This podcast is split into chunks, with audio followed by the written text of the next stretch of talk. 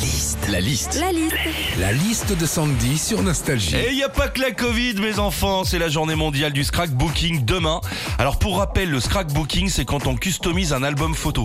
Quels sont justement les loisirs créatifs qui ambiancent Sandy la liste Bah, Justement, Philippe, tu le disais, le scrapbooking, hein, c'est quand on fait un album photo, alors de naissance, de mariage ou d'anniversaire, et qu'on le personnalise en rajoutant des petites décos dedans. C'est assez sympa, alors faut de la patience, beaucoup de temps, mais c'est pas ça qui te prend le plus de temps. Non, ce qui te prend le plus de temps quand on fait un album photo, c'est trier les 4692 photos qu'on a dans notre téléphone. hein.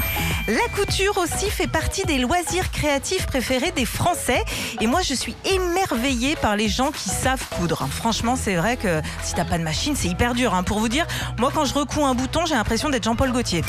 Le découpage aussi fait partie des loisirs créatifs qu'on adore. Alors, en gros, le découpage, c'est quand tu customises un objet avec une feuille de papier. Et ça, c'est important de bien savoir ce que c'est avant de se lancer dedans. hein. Le découpage, c'est pas comme le nicopatch. hein. Tu te colles pas un catalogue Jiffy sur le bras en attendant que ça te donne des idées de génie. hein.